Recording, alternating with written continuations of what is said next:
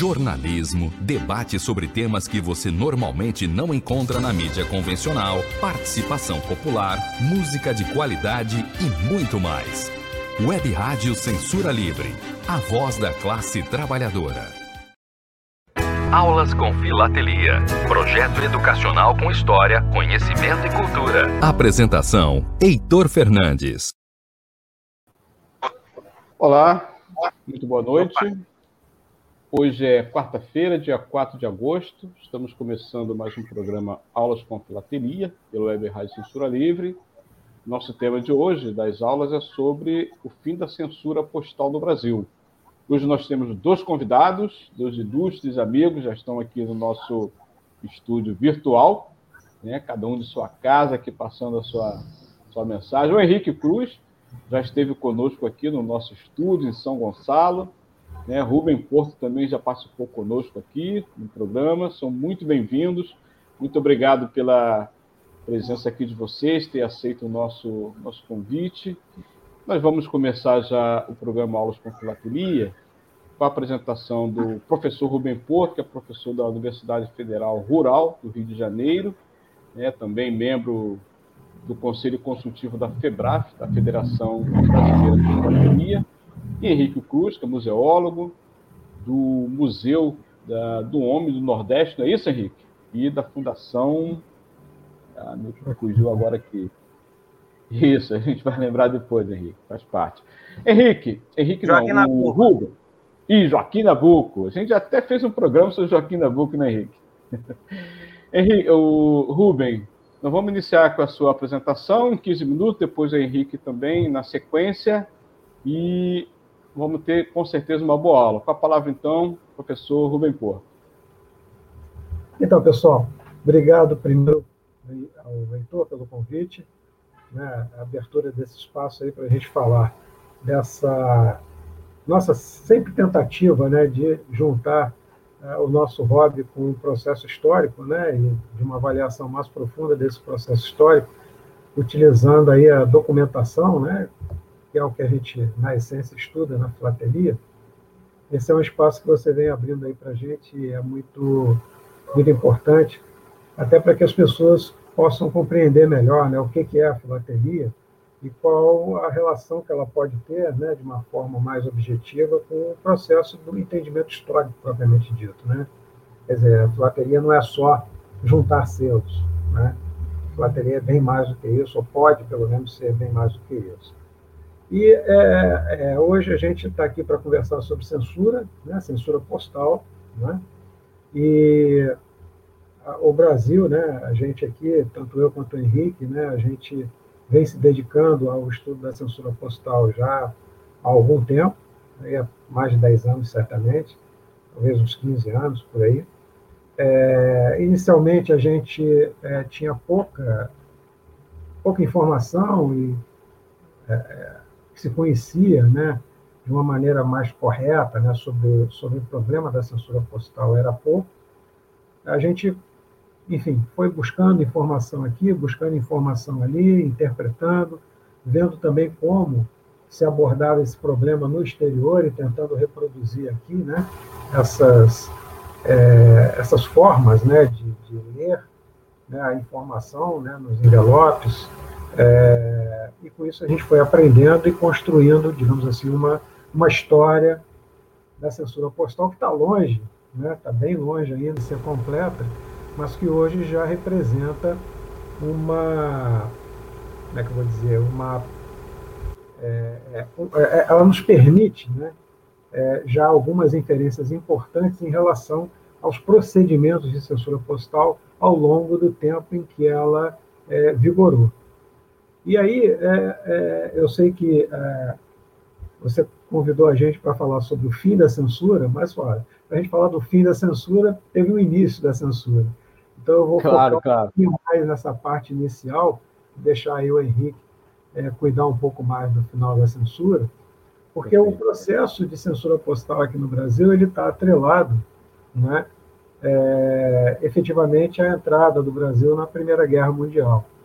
Antes disso, é, existe aí uma discussão em cima de alguns documentos daquilo que poderia ser entendido como censura, mas seria coisa é, associada a processos revolucionários não bem documentados, então a gente não considera isso. Oficialmente, a censura postal no Brasil ela começa a partir da necessidade de um controle das comunicações, né, é, a partir então do momento que o Brasil entra na Primeira Guerra.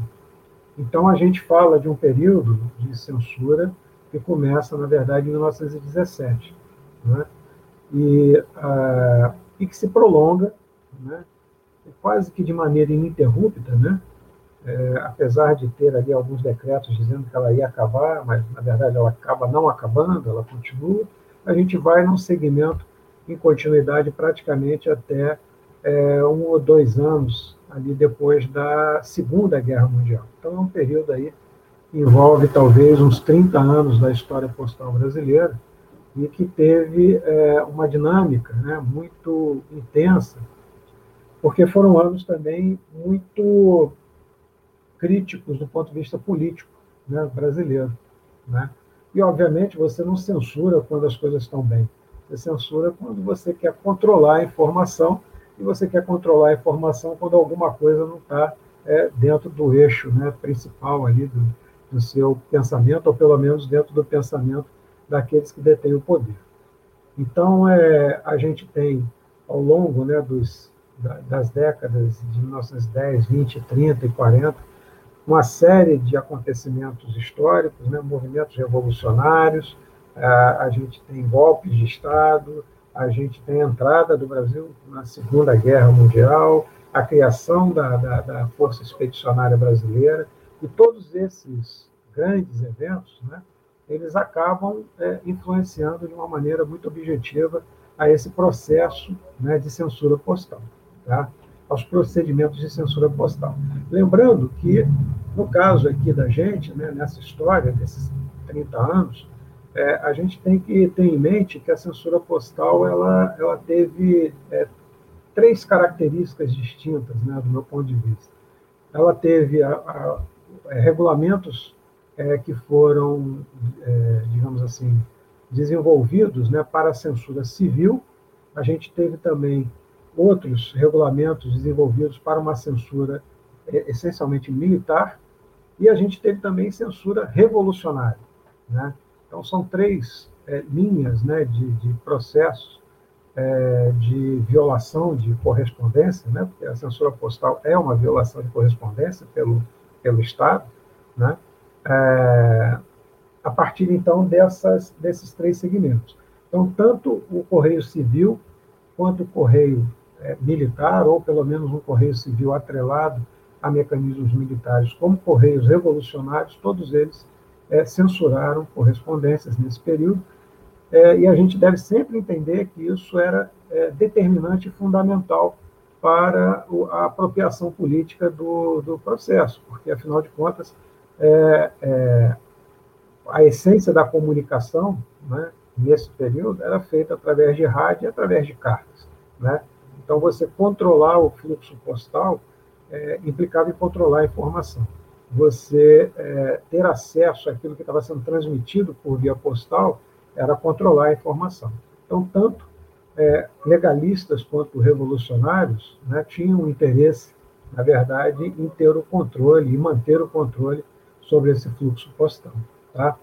Então, essa é, é, é um, um, apanhado assim, bem, bem generalista né, para a gente é, começar a conversa, e aí eu vou pedir, então, para o Dirley mostrar é, dois ou três documentos. Legal. É, aqueles primeiros ali que a gente preparou. Show. Bom, o primeiro aqui é só para a gente, então, ter essa ideia né, da, das datas, né, é, de quando, efetivamente, oficialmente, a censura postal se instala no Brasil. Então, o Brasil declara guerra ao Império Alemão na Primeira Guerra, no dia 26 de outubro de 17, e a gente tem é, a censura postal sendo é, implementada né, ou implantada no dia 6 de novembro né, de 1917. Portanto, aí, duas semanas depois da declaração de guerra, oficialmente passa é, a haver censura postal no Brasil. Essa censura postal ela não era é, irrestrita, ela era muito focada em correspondências trocadas, na verdade, é, por é, ou residentes alemães, né, residentes alemães ou filhos de alemães, enfim, famílias que tinham sobrenomes é, alemães aqui no Brasil, né, e correspondências que seguiam para o exterior, tá certo? Ou que vinham do exterior, em geral também, a maior parte delas é, é, focadas nesses sobrenomes né, de origem alemã. Tá? É, a guerra termina com o armistício, né, com a assinatura do armistício, em 11 de novembro de 1918, e aqui a gente tem é, documentos que mostram o término da censura, né, oficialmente a censura sendo é, é, extinta, né, é, em 25 de janeiro de 19 para as correspondências de circulação interna e 22 de setembro de 19, né, portanto, quase um ano depois é, da assinatura do armistício, para é, correspondências vindas do exterior ou seguindo para o exterior. Bom, é, isso é o que oficialmente a gente tem, essas datas são oficiais, elas estão lá em decretos legislativos, em regulamentos, coisas desse tipo. Entretanto, o que a gente observa na prática é que a censura ela permaneceu, quase que de forma ininterrupta, emendando já nas atividades da década de 20, tá certo? com as várias revoluções acontecidas, é, principalmente na, na fase inicial ali da década de 20. Né? Lembrando também que a censura passa, nesse momento, ela fica muito concentrada na, na, na parte interna, né? uma censura é, de correspondências circuladas no Brasil, e ela não é estendida é, para todo o Brasil. Ela era basicamente focada naqueles pontos onde o processo revolucionário se mostrava é, mais efetivo. Né? Então, é, a partir do final ali da, da, da, Primeira Guerra, essa censura ela passa a ser quase que local, né? ela passa a ter uma intensidade local, no sentido de controlar é, os eventos que estavam acontecendo. Vamos ali para o próximo, por favor? E aí é um documento, então, que é um documento para a gente bastante importante, porque ele detém a data né, é, mais antiga, é uma correspondência né, censurada, com a data mais antiga é, conhecida até agora. Né? É um documento que circula de Porto Alegre, tá? é, no dia 31 de. datado né, de 31 de é, outubro de 17, ele passa por Pelotas, vai para São Paulo e segue para o Rio de Janeiro, onde ela foi aberta pela censura. Então, vocês reparam que o processo era tão incipiente ainda, né, que, na verdade, a correspondência, mesmo tendo o destino de São Paulo, ela ia ao Rio de Janeiro, que era onde estava localizado o setor, o setor de censura. Né? Então, a correspondência ela passava pelo Rio de Janeiro e depois, então, ela seguia para São Paulo para ser entregue evidentemente, no caso de ser liberado pelo processo ou pelos censores. Né? Então, estão aí os carimbos, estão aí as, as etiquetas, né? e essa seria a data mais antiga que a gente conhece até aqui é, para uma carta é, de circulação interna, nesse caso, né? É, que foi efetivamente censurada é, pelo Correio Civil. Vamos para o próximo, por favor?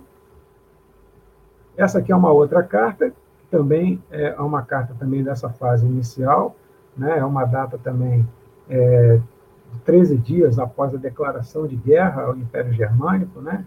Então bem na fase inicial da censura também, uma carta do dia 9 de novembro, e nesse caso aqui ela, ela também faz o mesmo circuito, ela é uma carta endereçada para São Paulo, mas ela passa no Rio de Janeiro antes, é confirmando que, na verdade, nessa fase inicial, o processo de censura postal estava basicamente é, é, amarrado né, na cidade do Rio de Janeiro. Depois isso vai ser expandido e escritórios vão ser distribuídos por outras, por outras cidades. Mas nessa fase inicial, não. Nessa fase inicial, a gente é, efetivamente tinha uma centralização no Rio de Janeiro. A próxima, por favor. Aqui já é, essas duas cartas que eu mostrei anteriormente são cartas é, censuradas no Correio Civil e aqui o exemplo de uma carta circulada censurada, desculpa, pelo Correio Militar. Né? Então, são marcas é, postais de censura é, é, feitas né, é, dentro dos gabinetes militares.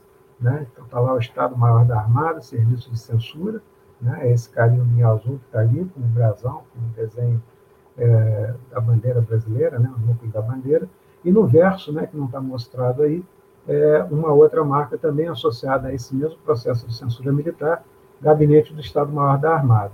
E aqui o carimbo verde, né, que dá para ver ali no centro, é, livre, né, mostrando que ela foi é, lida, censurada e que seguiu o seu destino, foi liberada para seguir o seu destino, que era a cidade é, de Santos. Mais umazinha, por favor. Né? E aqui é, é, é só para a gente ter aquela, aquela ideia, né? É, teoricamente, essa, né, por conta daquela data que a gente falou lá na frente, esse seria o dia do término, né? teria sido a última data de censura postal brasileira é, em associação a esse evento que foi a Primeira Guerra Mundial. Né? É uma carta datada né, de, uh, deixa eu ver aqui, de 19, né? 19 de novembro de 1918. Tá? Então, essa, essa carta e aquela outra primeira carta que eu mostrei é de um colega nosso, pesquisador também desse assunto, não é? o Roberto Reiser, lá de Santa Catarina, e ele então mostra né, as datas mais antigas e, teoricamente, a data é, é, de uso final, né, do dia final é, do decreto, né, que fazia com que a censura terminasse, a censura associada, então, à Primeira Guerra terminasse. Mas a gente tem exemplos, é, é, a partir disso, é, de datas posteriores a isso, mostrando que, na verdade, a censura ela continuou um pouco mais adiante, não seguiu a rigidez daquele, daquele decreto. Tá? Eu acho que era o último documento que eu tinha para mostrar. É, o próximo, por favor. Acho que eu, isso é. Então, é né? Então, isso aí é só para a gente situar o problema. Né? Essa fase, então, é a fase inicial, e você vê que, é, a princípio, a gente tinha uma data de início para censura e uma data final para censura, mas é, é, isso, na verdade, não aconteceu. As correspondências, como eu falei, continuaram sendo censuradas, agora mais no meio interno, não que as correspondências do exterior não fossem, né, seguindo para o exterior, ouvindo, mas elas tinham mais a conotação da censura interna e uh, focada né, naqueles pontos mais críticos é, políticos, né, é, dentro da ação política que acontecia naquele período até efetivamente a eclosão da Segunda Guerra Mundial, quando aí sim, ao final da Segunda Guerra Mundial, aí a gente tem uma, um fechamento, digamos assim, né, dessa, dessa questão é, da censura postal. Efetivamente, a censura postal para de acontecer ou deixa de acontecer, pelo menos é, de, da forma estruturada como ela se mostrava ou como ela se mostrou ao longo desses 30 anos. Né? Há uma discussão, só, só encerrando, há uma discussão que é feita né, sobre a questão da Revolução de 64, o golpe de 64, né, Revolução, né, aquilo, o golpe de 64, se houve ou não houve é, censura postal, oficialmente não houve censura postal, mas a gente tem alguns documentos né, que claramente se mostram como correspondências é, que foram efetivamente censuradas ou foram violadas, e não por coincidência, são correspondências que vinham de países é, da cortina de ferro, né, dos países Sim. comunistas da época, principalmente da Alemanha Oriental e da Rússia. Né? Então, essas correspondências foram sim violadas, e para mim, qualquer violação de correspondência, no sentido de ser o que está escrito lá dentro, é, é, é censura. Né? E, e, nesse caso, então, era uma censura feita nos porões, porque ela não era regulamentada como essa outra efetivamente era. Sim. Perfeito. Acho que eu vou parar aqui. Ô, Rubem, brigadão. Muito boa aula, parabéns. Foi muito excelente sua apresentação. Antes de passar para o Henrique, obrigado, Rubem, muito bom mesmo. Nada, que isso. É, antes de passar para o Henrique, nós vamos aqui anunciar né, alguns amigos, internautas é, e ouvintes que estão aqui conosco. O Domingos, lá direto de Porto Alegre, nos manda uma boa noite. Né? É, nosso amigo né, do grupo de censura isso, do Postal. Bacana, obrigado, Domingos. Jornalista Antônio Figueiredo também nos dá uma boa noite na escuta, nos deseja um bom programa. Luiz Amaral, lá direto de Divinópolis, fala é. Plácido Domingo, José Carreiras e Luciano Pavarotti, do Estudo da Censura Postal. Hoje vai ser de alto nível, já está sendo. E ainda tem o... Imagino, né? e ainda tem o André Bocelli na escuta que é o Domingos. Muito bom, Luiz Gonzaga. Grande abraço, meu amigo. Valeu, Luiz. Aí, Domingos, ganhou o André Bocelli. É, agora é o Bocelli. É... Roberto Anite também, doutor Roberto Anite, grande colaborador do nosso projeto aqui de aulas com filatelia, também das coisas da boa noite. Bruno Crespo, dois grandes mestres da censura postal, sem dúvida. Sempre um prazer ouvi-los. José Seco também nos dá boa noite, um bom programa para todos. José Seco, lá de São José do Rio Pardo, interior de São Paulo. E Renan Rebelo, que é o nosso amigo também, o jornalista Renan Rebelo. Fala o seguinte: bela camisa do Goku do Henrique Cruz. Aí, Henrique, mandando. Grande Renan.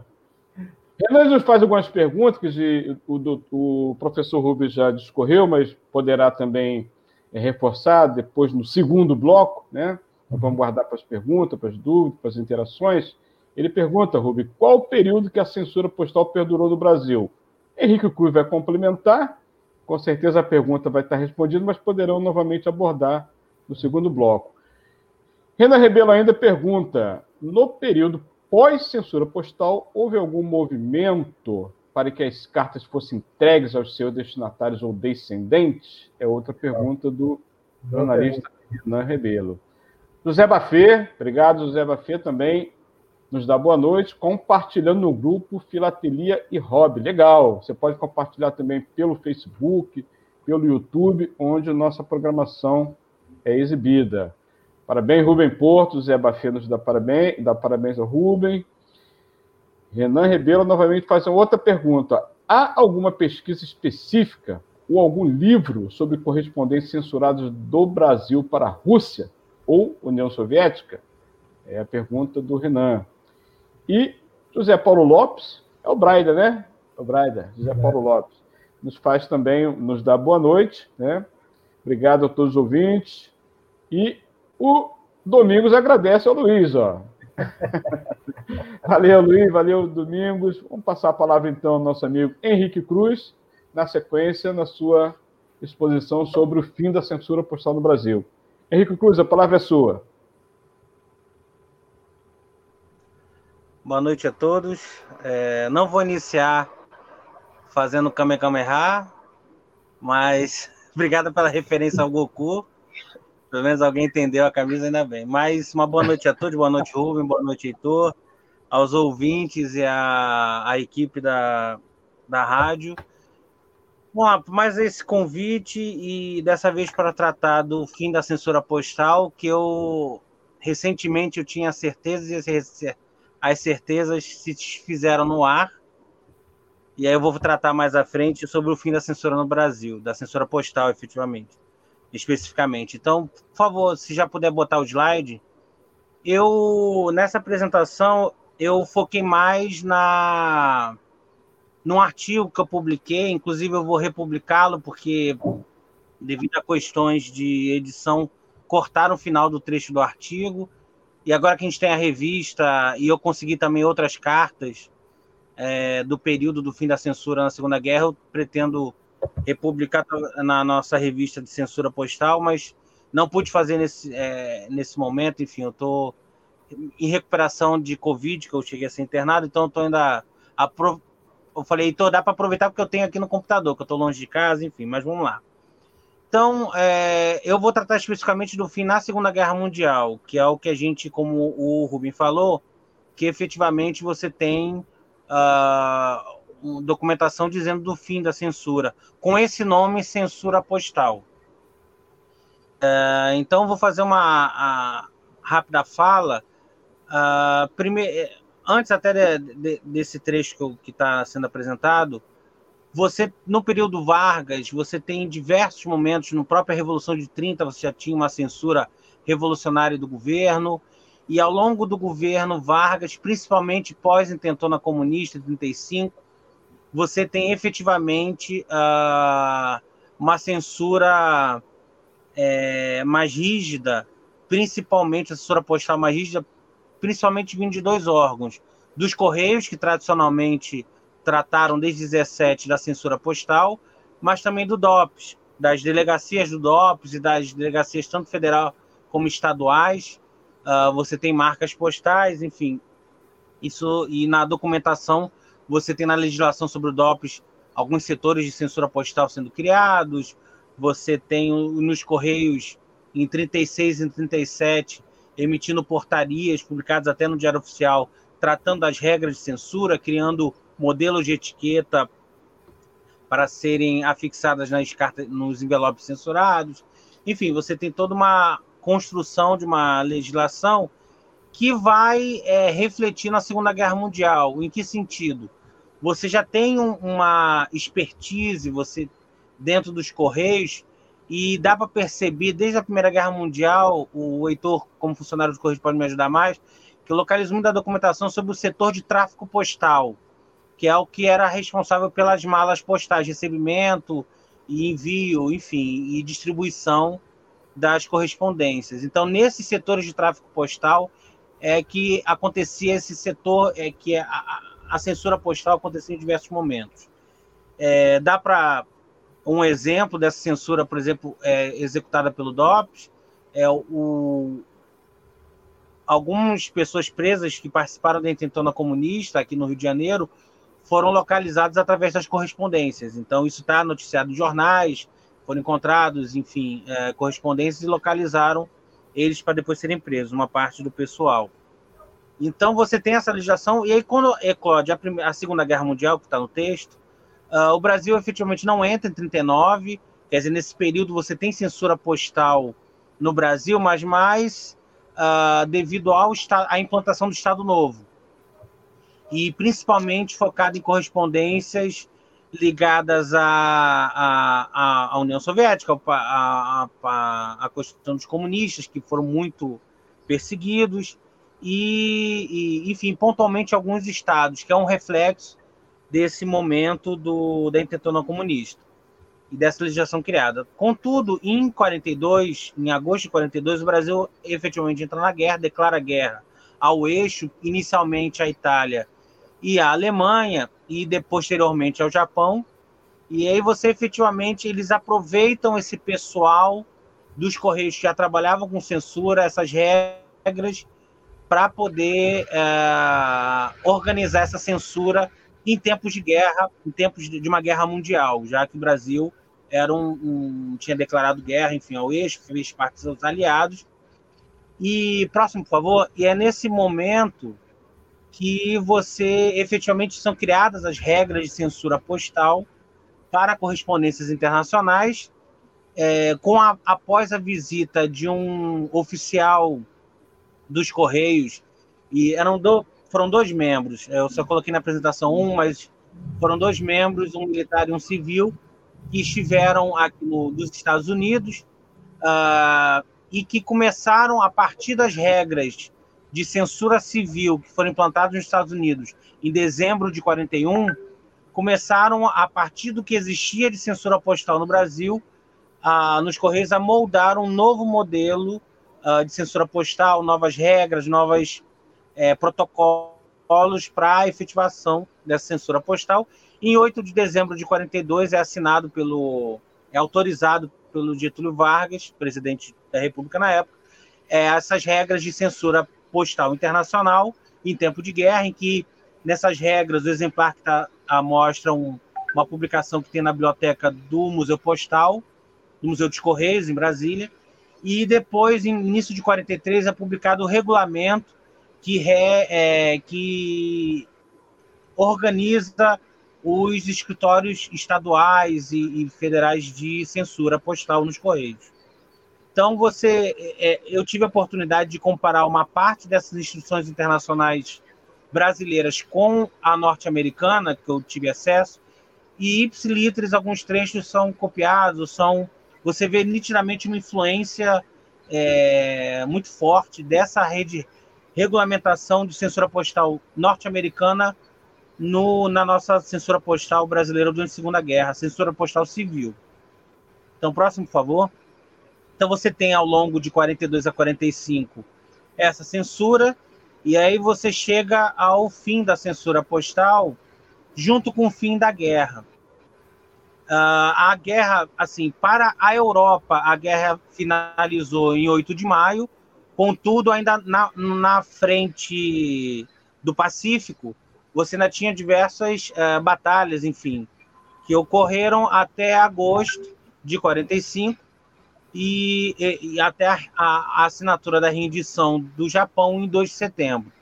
Contudo, a, a censura postal, como eu falei, é muito influenciada, a, o, o, Correio Brasileiro nesse período é muito influenciado pelo Correio Norte-Americano. Cabe lembrar que no período da guerra, o, o, o diretor-geral dos Correios, o Major Landry, ele fez uma viagem aos Estados Unidos para entender o funcionamento dos Correios norte-americanos. Ele publicou depois um relatório, o Coronel Landry Salles, e que eles apresenta diversos aspectos dos Correios norte-americanos e que isso ele traz algumas ideias para implantação no Correio brasileiro.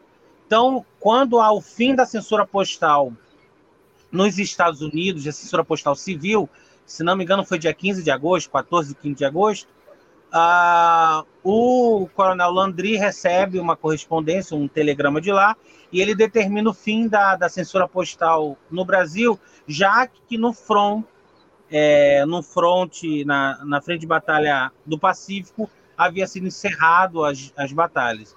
Ah, então, você tem um fim aqui no Brasil, que é noticiado ah, nos jornais brasileiros, dia 16 de, é, de agosto de 1945. É o, o fim da censura postal na Segunda Guerra Mundial.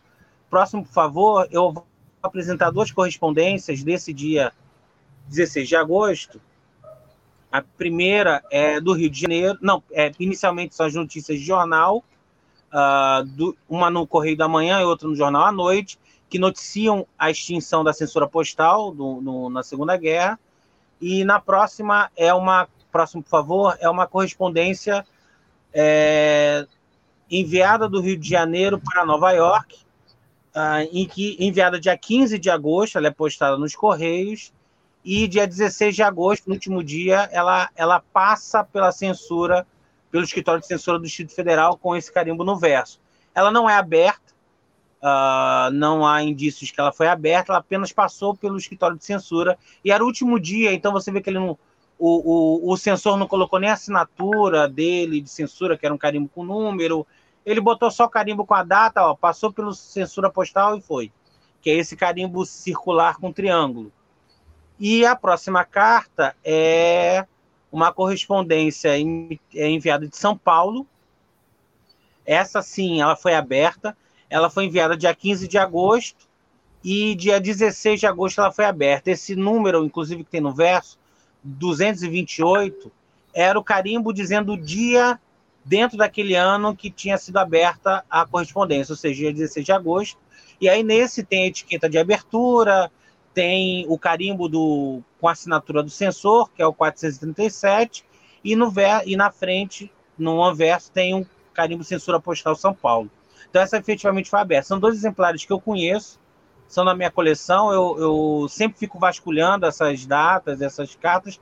Eu já localizei pelo menos correspondências censuradas dia 15 de agosto, 14 e dia 13. Estou conseguindo, estou tentando fechar o mês de agosto, 45. Aí é uma questão mais, enfim, colecionismo, mas tentar ver esse. E eu consegui do dia 18 de agosto. Não consegui nenhuma do dia 17. Eu queria entender o que aconteceu dia 17. Se ainda tem carimbo, se não tem. Enfim, dia 18, 18 de agosto, a correspondência já não tem nenhum carimbo uh, de censura postal, a correspondência que eu tenho na coleção. Enfim, aí, no geral, é isso. Só que a gente tem que lembrar que existia no mesmo período a censura postal militar, uh, com a FEB, a Força Expedicionária Brasileira, que lutou na Itália de julho de 44 até o final, é, quer dizer, até maio de 45, contudo, alguns militares ainda ficaram na Itália. E você tinha todo um serviço postal que funcionava tanto na Itália como no Brasil. Então, próximo, por favor. Então, a censura postal civil encerrou dia 16 de agosto, mas a censura postal militar, como havia ainda militares na Itália, havia todo um sistema no Brasil de Correio Militar da FEB só foi extinta por um aviso ministerial de 8 de setembro de 45, no mês seguinte.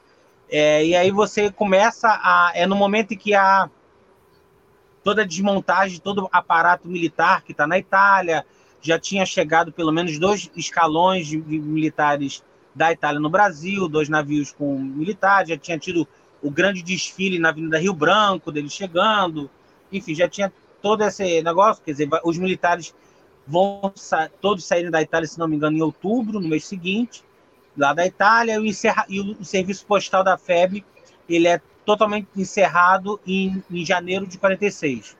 Então você ainda tem algum. Que aí é uma coisa mais burocrática. Então, o fim da censura militar é setembro de 45. E aí, para encerrar, o próximo, por favor, eu coloco uma pergunta. Uh, a censura postal encerrou-se no Brasil em 1945. O Rubem começou a, a, a, tratar do assunto e acredito que ele se baseia em alguns envelopes que têm marcas postais, enfim, dos, da diretoria dos Correios, inclusive com a palavra censura e tal, mas efetivamente, com o golpe de 64, você não tem uma legislação. Contudo, é, uma legislação de 46, 1946, o regimento, o regulamento dos Correios de 46, permitia que o setor de tráfico postal é, abrisse correspondências caso eles é, identificassem que poderia infringir, é um desses termos, a segurança nacional. E essa, esse regulamento, lembrando que em 46 já não era uma ditadura, a ditadura do Vargas acaba em 45, final de 45, Contudo, você tem como presidente da República o ex-ministro da, da Guerra, o, o Caspar Dutra. E aí, esse artigo no regulamento é o que vai fundamentar, durante anos, a abertura de correspondências, inclusive, que dá para se perceber, na durante a, a, ditadura militar. Você tem esses envelopes com marcas, contudo, eu tive acesso à documentação devido à, à pesquisa do meu doutorado, que não é sobre censura postal, mas trata do período da, da ditadura militar, e você tem documentação do SNI efetivamente uh, tratando de abertura de romp, é, rompimento de cartas, abertura de cartas para ver o conteúdo, e você tem, uh, é, por exemplo, só um exemplo, isso pode ser tratado em outro momento, Heitor, trazendo esses uhum, dados, claro. você tem listas de filateristas que trocavam correspondência com a Rússia e com uhum. Cuba, que eram abertas, é, enfim, até na área de museus, que é a minha praia, tem correspondências que eram abertas e eram só porque vinha de um país, de um uhum. museu que era na Rússia, que não tinha nada a ver, enfim. Você efetivamente tem essa documentação hoje liberada para o público e você consegue identificar. Eu não vou entrar em detalhes, enfim, fico para não me estender, mas efetivamente, tanto nos Correios como em outros setores da, do serviço público, e isso a nível de ministerial, de empresas públicas, enfim, setores filiais do SNI e, e que tratavam dessa correspondência. Isso eu acho que é um tema para uma próxima conversa, então, em outro momento. Uh, e tem que trazer outras fontes, enfim, eu acho que para o que efetivamente, para a temática, eu acho que era, é bom parar na Segunda Guerra, que aí são, são documentos, aí já é um outro perfil de censura, que não efetivamente a legislação fala de censura, mas fala que pode se abrir a correspondência. Bom, no geral era isso. O meu último slide só é o contato, e-mail, e se quiser passar, uhum. e-mail, Instagram, enfim. Legal. É isso, Heitor. Obrigado, obrigado Henrique. Parabéns, muito obrigado pela exposição. Excelente, tanto a sua quanto do Rubem. Esse tema da continuidade da censura postal, é, certamente nós vamos abordar em um programa mais à frente, porque, de fato, uma das atribuições do Serviço Nacional de Informação, do SNI, era a censura postal, embora ela não foi decretada ou legalizada como nas épocas anteriores, né? No Primeira Guerra, período Vargas Segunda Guerra, entre outros, né? É, a SNI foi criado no dia 13 de junho de 64, portanto, em decorrência do golpe, né? mas nós não, ainda não temos conhecimento de uma legislação que autorizasse abertura, violação da correspondência, que foi garantida, inclusive, na Constituição de 88, a inviolabilidade da correspondência postal e telegráfica, telefônica e assim por diante. Né? Bom, antes de passar para o segundo bloco, nós vamos fazer um rapidíssimo intervalo de apresentação do projeto da Web Rádio Censura Livre. Quero dizer que também estão na escuta conosco vários, vários ouvintes internautas. Daniel Macedo, nosso companheiro de trabalho dos Correios, grande lutador em defesa dos Correios, contra a privatização dos Correios. Isabel Fraga, professora do Sul Fluminense, lutadora da educação pública também. Né? Luciano Silva, entre vários outros ouvintes e internautas. O Renan faz aqui uma proposição, Rubens, só muito interessante. Essa aula está me fazendo pensar em um formato audiovisual, acompanhar um colecionador indo entregar uma carta censurada para algum descendente ou para um destinatário que porventura ainda esteja vivo. Interessante. Né? Podemos inclusive, no endereço, mesmo que a pessoa certamente não exista mais, né? tenha falecido, levar a carta que foi endereçada aquele endereço. Eu tenho, inclusive, algumas aqui do Rio, de Niterói. Né? Muito interessante a proposta. Renan, que é jornalista, documentarista, já fez alguns documentários também, vai ser muito bacana. Obrigado, Renan, pela iniciativa. Leitor, Estamos à disposição, claro. É, é, é, uma ideia muito interessante, é aqui em casa mesmo. A minha mulher, de vez em quando, ela fala isso, né? E eu, eu tenho muito cuidado, eu, eu não leio as cartas. Né? Ah, é? é não, não leio, eu não leio. Enfim, é, eu, eu, na verdade, eu até prefiro que não tenha nada dentro. Ah, entendo, entendi. Que tenha só o envelope. Mas eu só tenho, capa. efetivamente, na FEB, por exemplo, algumas cartas que têm uhum. o conteúdo tá lá dentro, mas eu nunca li esse conteúdo. É, e de vez em quando, já pelo menos uma vez, eu me lembro, a minha mulher fez exatamente essa mesma, essa mesma sugestão que o Renan que faz agora. Né, da possibilidade de fazer aquele documento chegar né, na mão da, da, família, evidentemente, né? Uhum. mas foi uma coisa que depois eu nunca mais pensei.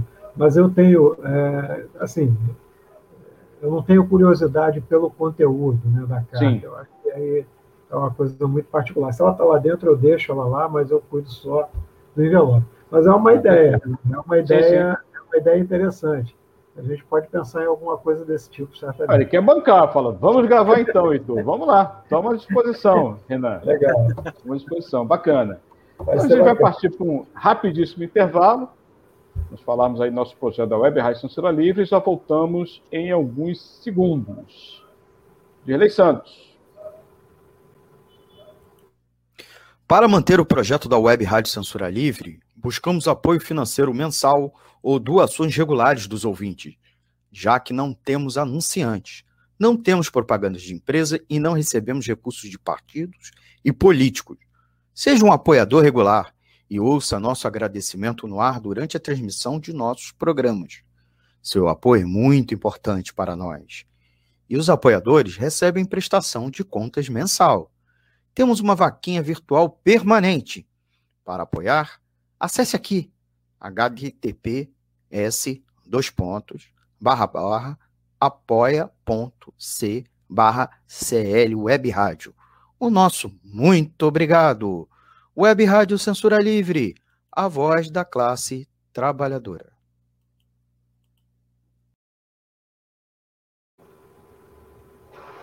Bacana. Esse que falou aí foi o Almir Cesar Filho, que também está na escuta aqui com a gente. O Almir já mandou um recado aqui, está acompanhando aqui.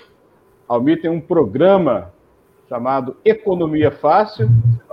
É fácil o Almir explicar, porque para a gente entender economia é difícil, né, Rubens? Cada vez mais difícil, eles enrolam, enrolam, enrolam. É, no final das contas, custa entender, mas o Almir fica fácil Portanto, o nome do programa é Economia Fácil. Tem cinema também, tem cultura, tem política, evidentemente, né? Um programa, a Web Rádio Censura Livre é um projeto de trabalhadores e trabalhadoras. A gente aqui não faz propaganda comercial.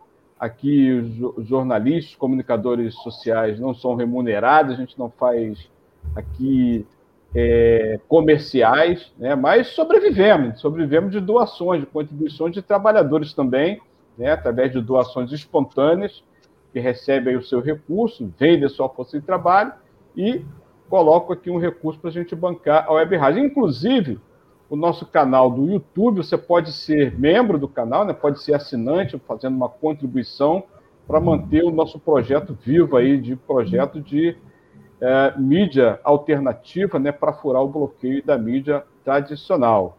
O Renan fala assim: ó, vamos fazer uma entrega no Brasil e outra na Rússia. Ó, no Brasil eu garanto. Na Rússia vai ficar um pouquinho mais difícil, Renan. Mas o Renan só respondendo o Renan, o Renan. Sim. É, o Renan não é que tem uma noiva lá russa?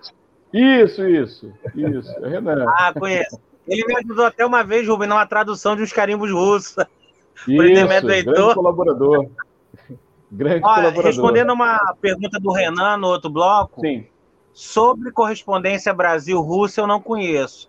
Eu acho que o único estudo aprofundado que eu já localizei, pelo menos durante a Segunda Guerra Mundial, é um cara, um canadense, que ele é suíço, não sei se ele é suíço, mora no Canadá, ou ele é parente de canadense, que ele estudou muito a troca de correspondências da Suíça com outros países, inclusive com o Brasil. Tem artigos e tem alguns livros Tipo, correspondência trocada entre a Inglaterra e os Estados Unidos com a Suíça. Então é o único cara que eu já vi que estudou especificamente correspondência nesse período. Agora, Brasil, Rússia não existe. É um, é um bom. Agora é difícil achar material russo. O, o, o Rubem pode me confirmar, é muito difícil. Pelo menos eu, eu conheço muito pouco. Principalmente na uhum. Segunda Guerra. Eu, conheço, eu tenho um fragmento, enfim, foi censurado lá, e ele até me ajudou na, na tradução do carimbo. Mas é muito difícil, muito difícil mesmo. Rubem, você pode comentar e na sequência você já, já responde também ao doutor Roberto Anitti, ele faz uma pergunta. É, pergunta ao Rubem Porto. Carta pós-64, com envelope perfeito, porém com etiqueta de fechamento do correio, podem ser considerados censura postal? É a pergunta do Roberto Anitti, se na sequência pode responder, Rubem. Vontade. Então, é, é, a princípio não. A princípio não justamente por conta disso que o Henrique falou. Né? Como não havia regulamentação para a censura, você não tem uma base né, regulamentar, porque, é, é, é, pegando também um gancho numa pergunta anterior do Renan, é aquilo que eu falei, basicamente você tem uma censura regulamentada, ou seja, uma censura oficializada, em que você conhecia as normas e os procedimentos, a partir de 17 e até 45, 46, né? ou seja, num período aí de 30 anos. A partir disso, tudo que ocorre, né, qualquer procedimento que a gente venha a falar de censura, é algo que, como o Henrique colocou, a gente não vai ter uma comprovação baseada em alguma, é, algum regulamento. É algo feito né, ou por essas entrelinhas do tipo questão de segurança nacional você pode ir lá e abrir, né? mas é uma coisa que não tem uma regulamentação como a censura nesses 30 anos, na sua maior parte, teve. Então, nesse caso, Nietzsche, é, eu entendo que esses documentos é, você não tem como sustentar que sejam é, documentos censurados, porque sempre vai ter, normalmente essas etiquetas são aquelas etiquetas é, de é, dano né, à correspondência, né, que são colocadas, então sempre vai ter o argumento de que não, não, não foi abril para ler, foi no manuseio, a correspondência é, foi dilacerada e foi colocada aqui a etiqueta de correspondência dilacerada. Então é, é praticamente impossível né, você é, é, ter essa, essa, você garantir essa afirmação. Né? É, é praticamente impossível. Eu entendo que é praticamente impossível se você não tiver algum tipo de outra marca né, que possa levar você, por inferência, a pensar na possibilidade de que tenha efetivamente havido censura. É, é, essas correspondências que eu fiz referência, de 64, é, elas têm essa marca que o Henrique é, fez referência, né?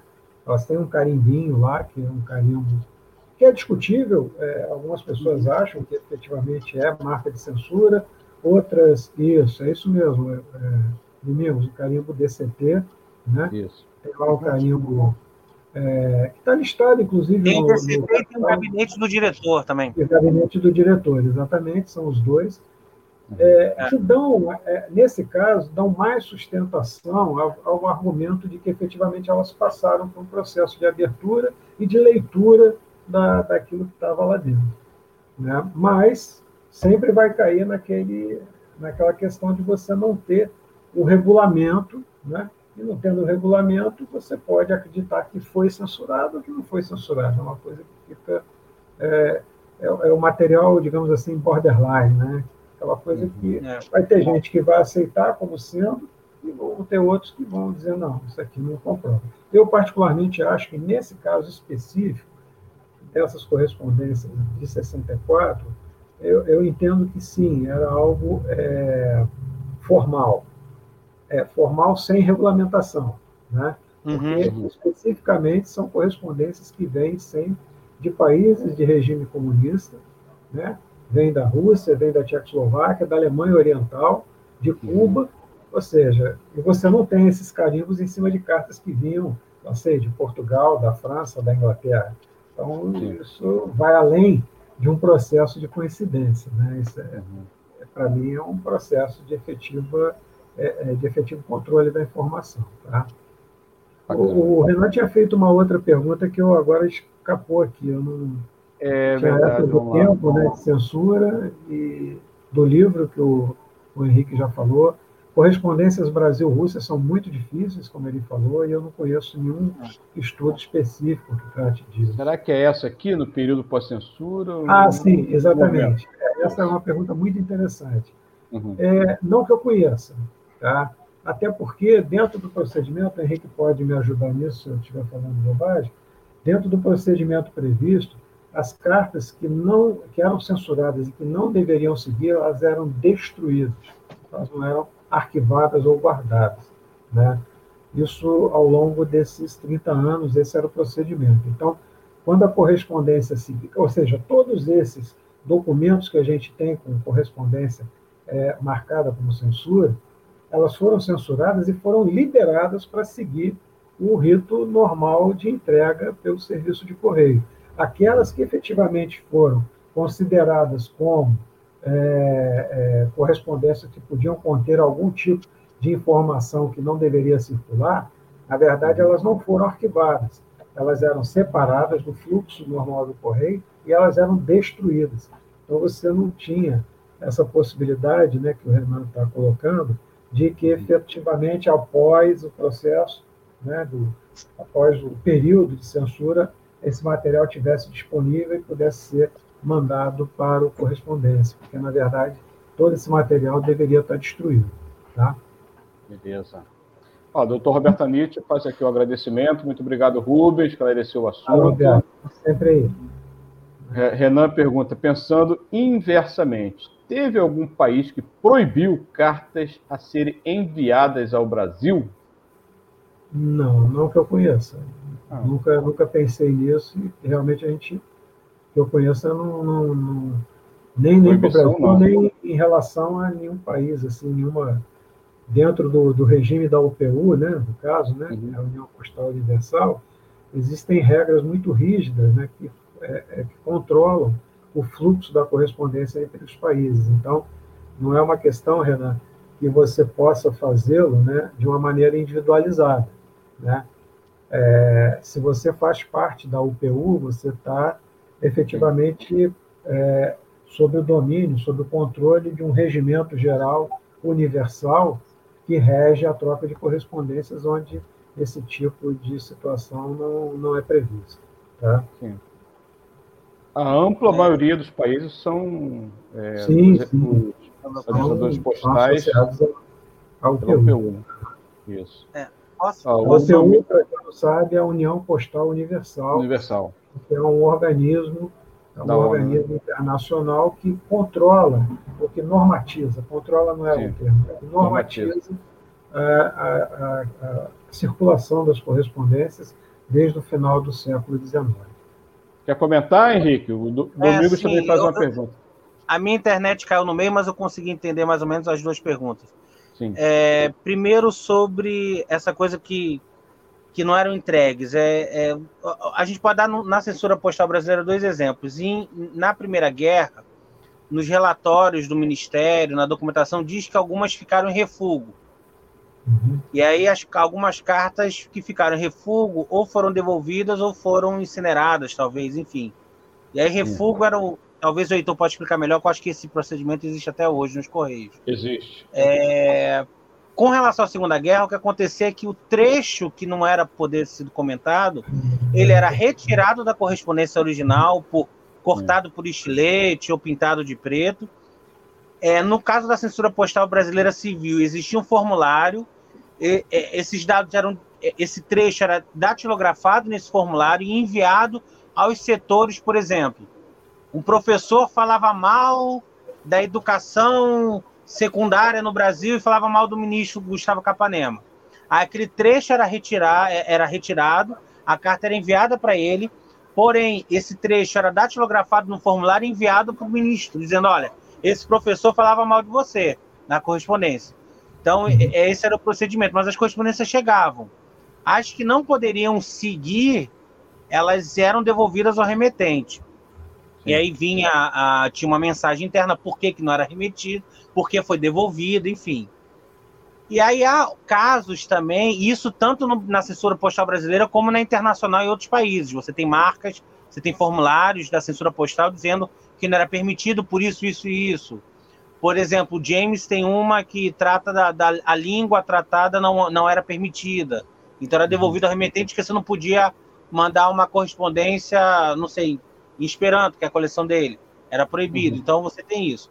E tem os casos que eram devolvidos devido a, a, a não haver fluxo postal, tráfego postal para aquele país, que é um outro momento, não tem nada a ver com censura, mas também eram devolvidas. Mas nesse, é, você tem de, em todo o serviço postal você tem isso. E a última pergunta que eu não me lembro, que o, o Heitor teria como botar de novo a última, a segunda do, do Renan? Renan? É. Eu acho que já foram todas. É, eu acho que era isso, era isso mesmo, que era o é. inverso se a correspondência chegar no Brasil. Eu conheço algumas correspondências que não chegaram ao Brasil ou a outros países com esse carimbo, interditado pela censura postal, pelo censor postal. Isso na Inglaterra, Estados Unidos você tem, e na Alemanha você encontra por aí. Então, no geral, uhum. é isso. Tá. É, o Domingos complementa aí a pergunta, falando: na Segunda Guerra temos alguns devolvidos ao remetente, não? É, era nesse é, sentido, era devolvido é. quando o conteúdo não poderia, como eu falei, ou um idioma Sim. ou alguma outra coisa. Mas a maior parte das vezes ele ia. O que é interessante é que você localiza, e você depois lendo as regras postais, você, quando você tem envelope censurado, você às vezes vê duas ou três assinaturas de censores diferentes. E aí é porque você percebe que dependendo do conteúdo da correspondência que era censurada, tinha que passar pelo chefe e depois pelo chefe do chefe. Então aquilo ali é a assinatura do chefe do chefe do chefe. Porque determinados te, é, textos eram tão é, eram tão perigosos, enfim, que aí era remetido a outros setores, inclusive fora da censura postal, como eu falei. É, fazendo um parênteses para refúgio, tem alguns motivos específicos, dentre eles quando um objeto postal, seja carta ou encomenda, é, sofre alguma avaria que fica impossível de você conhecer o endereço de destino ou remetente. Aí não tem como entregar, os Correios são autorizados a destruir aquela correspondência sem abrir, sem conhecer o é. conteúdo. É. Perfeito? Então é isso. Sim, é... sim. Diga, Henrique.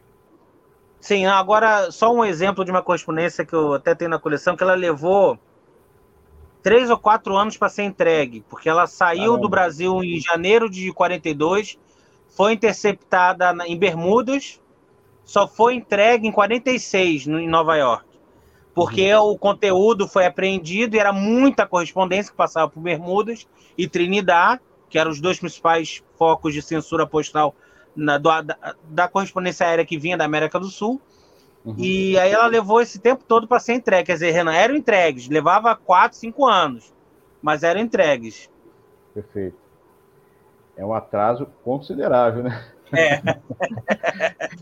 Antes de irmos para o terceiro e último bloco, nós vamos falar de um projeto muito bacana, do qual o professor Rubem Porto é editor, que é a revista de censura do Grupo de Estudo de Censura Postal, o Crivo. Uma novidade aí, primeira mão, a gente tornando aqui de conhecimento público. Rubem, contigo. Está, inclusive, é, conteúdo lá da primeira apresentação do Rubem, nós vamos voltar a ela, Gerlei? Pode voltar para ela? Rapidamente, para mostrar alguma, a capa, o índice.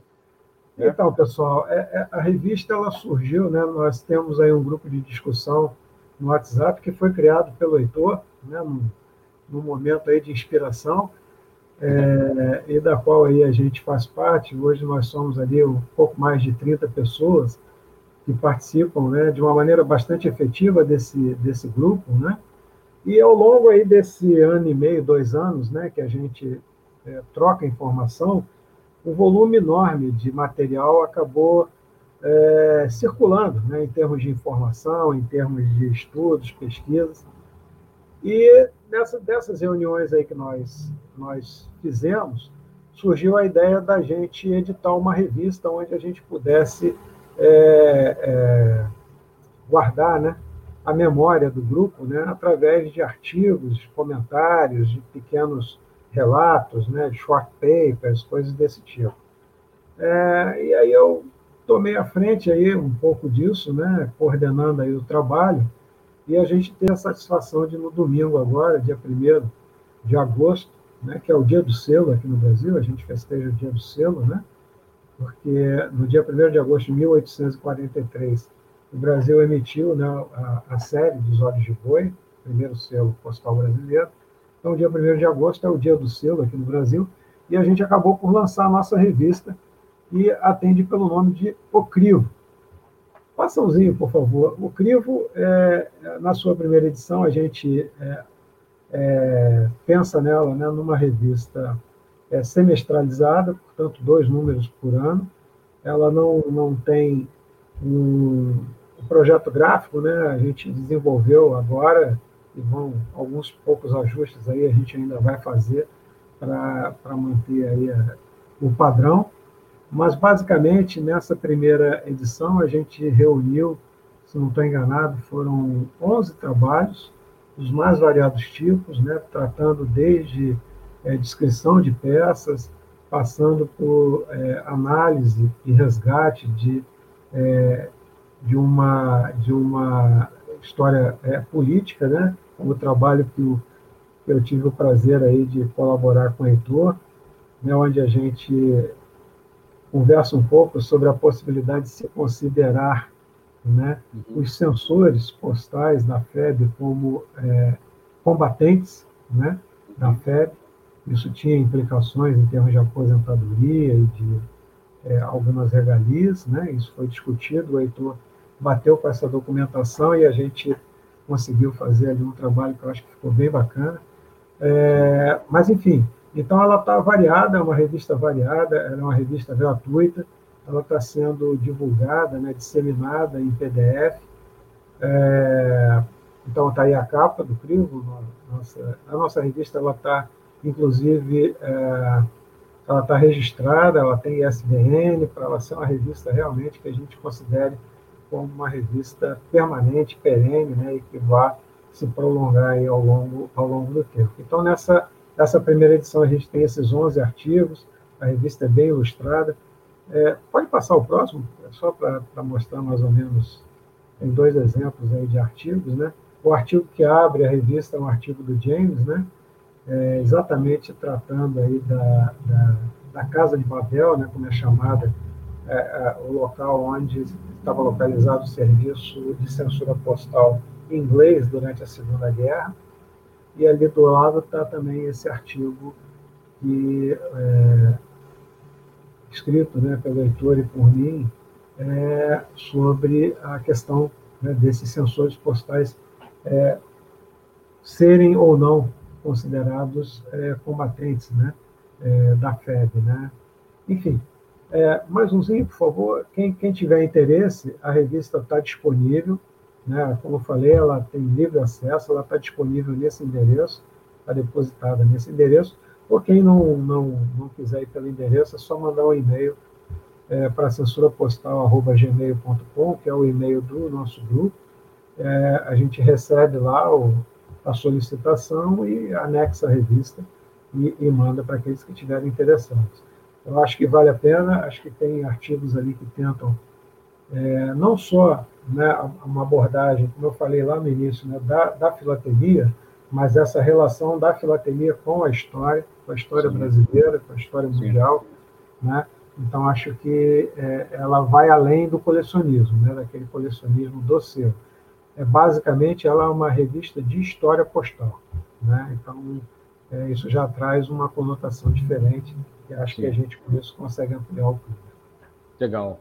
Parabéns, Rubem, editor da revista. Parabéns, Márcio Zavaroni também, né, o jornalista responsável por essa edição. Parabéns a todos os articulistas. Nós, né? Sim, Parabéns a todos os articulistas. É uma, é uma construção coletiva, né, cara? Com certeza. Todos os membros do grupo. Dessa forma, não tem graça. Com certeza. Para mim foi uma honra ter assinado o artigo junto com você. Rubem joga em todas as posições, desde o goleiro até a ponta esquerda, mas eu estou ali na reserva, ajudando. Mas eu jogo. Legal. Ó, o Renan fala o seguinte: ele já baixei minha edição da revista Crivo e vou converter o meu Kindle. Legal. Eita. Valeu, Renan. E o, o Braida fala: uma excelente revista, o Crivo, parabéns, parabéns a todos nós. Bom, gente, o que é bom dura pouco, a gente já está encerrando o programa. Vou aí é, conceder mais um tempinho aí para o Rubem e para o Henrique fazer as suas saudações finais para a gente encerrar essa programação. Rubem, pô. Eu, eu agradeço mais uma vez a vocês o convite da rádio, ao Heitor que toca aqui o programa, né? Esse espaço é um espaço super importante, muito relevante para a gente que, que, faz filatelia, que faz história postal. É, olha quanta coisa a gente falou aqui fora do eixo da filatelia, né? Isso mostra o poder que a filatelia tem de ampliar esse horizonte de discussão, né? Então, eu fico muito satisfeito de ter podido participar, agradeço, Heitor, agradeço ao pessoal da técnica, né, da, da, da, da rádio, e a gente está aí sempre disponível para quando for convocado, estar tá presente aí, se a gente puder colaborar com alguma informação, vai ser sempre um prazer estar com vocês. Bacana, obrigado, Rubem. Henrique Cruz. Bom, então, mais uma vez agradecer o convite, é, foi bom dividir. É a primeira vez que eu divido aqui com, com o Rubem, já dividi principalmente com o pessoal da FEB, né, que, que é. você conhece. Mas é, é, eu acho que é um espaço importante, reafirmando o que o Rubem falou, de, de divulgação da filatelia. Uh, e esses links não só com a história, mas com outras áreas do conhecimento. É, fica aqui a sugestão de a gente fazer um programa sobre essa quase censura postal no, durante a ditadura militar, porque Legal. tem documentação bem interessante. Uh, é, que principalmente no Arquivo Nacional, uns processos que aí você tem que comprovar que existiu censura, mas aquilo não com o nome censura. Né? Uhum. E, enfim, eu também me coloco à disposição, o Heitor sabe, quando precisar de qualquer coisa. E vão ter outras publicações aí da, do grupo de censura. Isso vai, dentro em breve, né, Rubem? É. Teremos muito trabalho. Dentro em breve teremos outras publicações e outros lançamentos aqui. Isso. Certo? E certamente a gente vai trazer aqui, o Heitor vai abrir esse espaço para a gente. Com certeza, com certeza, com absoluta certeza. Meus amigos, mais uma vez, muito obrigado. Saúde para todos. Henrique, boa recuperação aí. Sei que você está disciplinado para recuperar a saúde. Boa noite para todos e até a próxima quarta-feira. Estaremos de volta no programa Aulas com Filateria. Grande abraço. Obrigado, Gerlei, aí pela Valeu, técnica. Tchau. Grande abraço. Tchau. Obrigado também. Tchau. Aulas com Filatelia. Projeto educacional com história, conhecimento e cultura. Apresentação: Heitor Fernandes.